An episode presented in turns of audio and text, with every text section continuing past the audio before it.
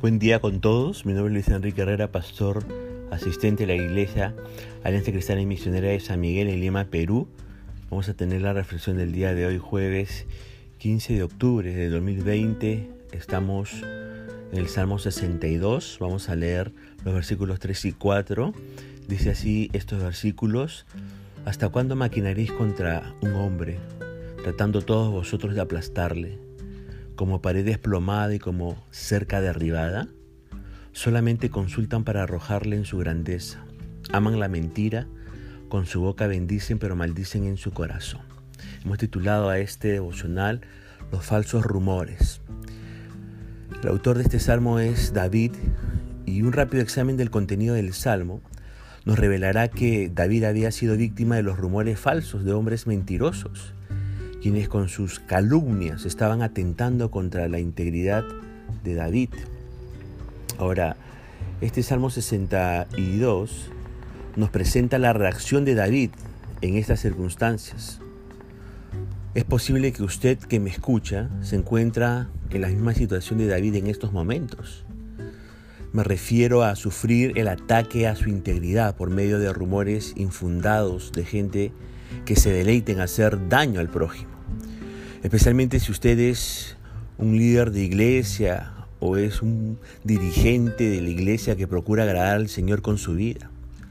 No será novedad que tenga que soportar la calumnia de gente que ni siquiera usted conoce. Es parte del precio que hay que pagar para ser líder.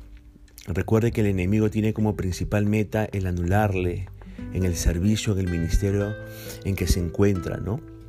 A veces el enemigo recurre al viejo ardid de poder echar a rodar rumores falsos para así amedrentar y acallar a los que pregonan la palabra de Dios.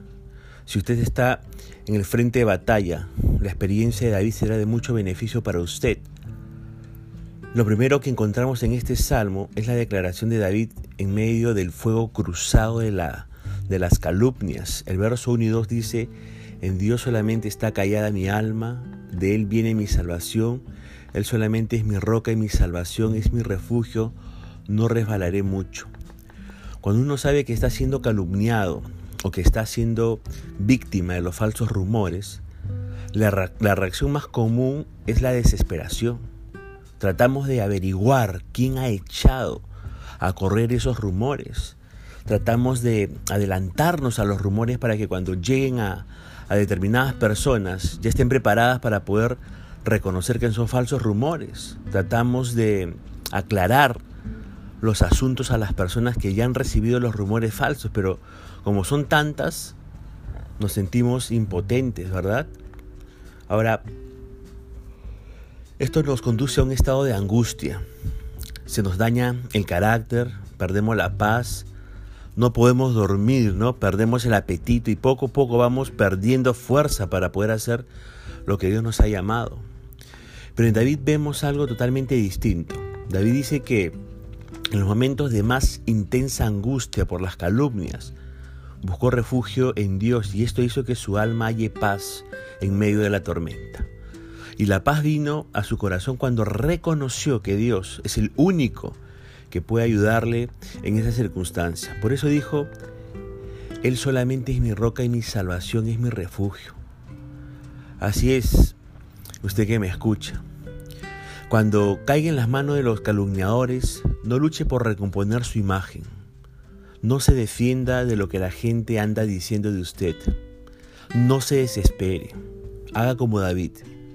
Busque refugio en Dios y diga a Dios, solamente en ti está acallada mi alma. Ahora, armado este pensamiento, David dijo, eh, no resbalaré mucho. Dios en su soberanía permite que resbalemos un poco cuando somos objeto de calumnia. De esto se vale Dios, fíjese, ¿ah? para ayudarnos a confiar más en Él. Si no fuera por momentos así, ¿cómo por ejemplo podríamos experimentar, experimentar que el alma pueda hallar paz en medio de la tormenta? ¿Verdad? También eh, en este salmo, en segundo lugar, encontramos la exhortación de David a sus calumniadores. El verso 3 y 4 dice, ¿Hasta cuándo maquinaréis contra un hombre, tratando todos vosotros de aplastarle como pared desplomada y como cerca derribada? Solamente consultan para arrojarle de su grandeza. Aman la mentira, con su boca bendicen, pero maldicen en su corazón. Entonces ahí ve usted a David exhortando a los, a los calumniadores, ¿verdad? Directamente. Pero también en tercer lugar encontramos que David proclama en dónde está su esperanza. En medio de la tormenta. El verso 5 y el 7 van a decir, alma mía, en Dios solamente reposa, porque de Él es mi esperanza. Él solamente es mi roca y mi salvación. Es mi refugio, no resbalaré. En Dios está mi salvación y mi gloria, en Dios está mi roca fuerte y mi refugio. David insiste en el hecho que solamente en Dios se puede hallar reposo cuando enfrentamos los falsos rumores. Pero luego David dice que su esperanza es de Dios. La esperanza es aquello que nos motiva a seguir adelante a pesar de las dificultades, a pesar de las difíciles pruebas. Si la esperanza está en cualquier cosa que no sea Dios, nos hallaremos imposibilitados de hallar reposo. Y vale la pena, déjeme decirle, poner la, la, esperanza en Dios porque solamente Él es la roca fuerte, el refugio, la salvación. Ahora David está más convencido de esto que nunca y afirma que por tanto no resbalará. Recuerde que anteriormente dijo que no resbalará mucho, pero al poner su esperanza en Dios llega a una conclusión. ¿Qué conclusión? Que no resbalará en absoluto. Y eso es cierto. Cuando uno pone enteramente su esperanza en la persona de Dios, puede tener la convicción de que no rebalará en absoluto. En cuarto lugar tenemos aquí a David animando a los pueblos a esperar solamente en Dios. En el verso 8 dice, esperad en Él en todo tiempo, oh pueblos, derramad delante de Él vuestro corazón. Dios es nuestro refugio. David quiere contagiar a todos los pueblos del deseo por esperar en Dios. Si los pueblos hicieran esto, jamás habría guerras.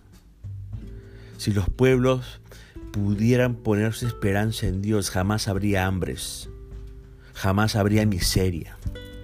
Porque simplemente Dios responde a los que en Él esperan porque Dios es gran refugio para todos. En quinto lugar, David expresa también insensatez, la insensatez de poder confiar en los hombres.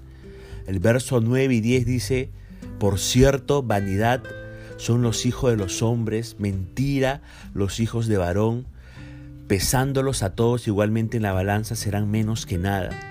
No confíes en la violencia ni en la rapiña, no os envanezcáis si se aumentan las riquezas, no pongáis el corazón en ellas.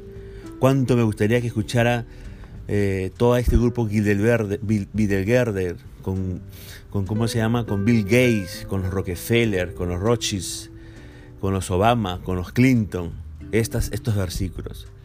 Cuánto quisiera que, que, que escucharan estos versículos o leyeran estos versículos todo este grupo opositor al gobierno de Donald Trump en los Estados Unidos, ¿no? Bueno, ¿sabe qué? El hombre es muy propenso a confiar en el hombre para la solución de sus problemas. Pero la palabra de Dios dice, maldito el varón que confía en el hombre y pone carne por su brazo y su corazón se aparta de Dios. De esto es lo que, está, eh, de esto es lo que nos está hablando David. Todas las personas juntas, con todo el talento que tienen, con todas las posesiones que tienen, son nada en comparación a las posibilidades de Dios. Por eso es absurdo confiar en el hombre. Y David, ¿qué es lo que aconseja? Mire lo que aconseja David.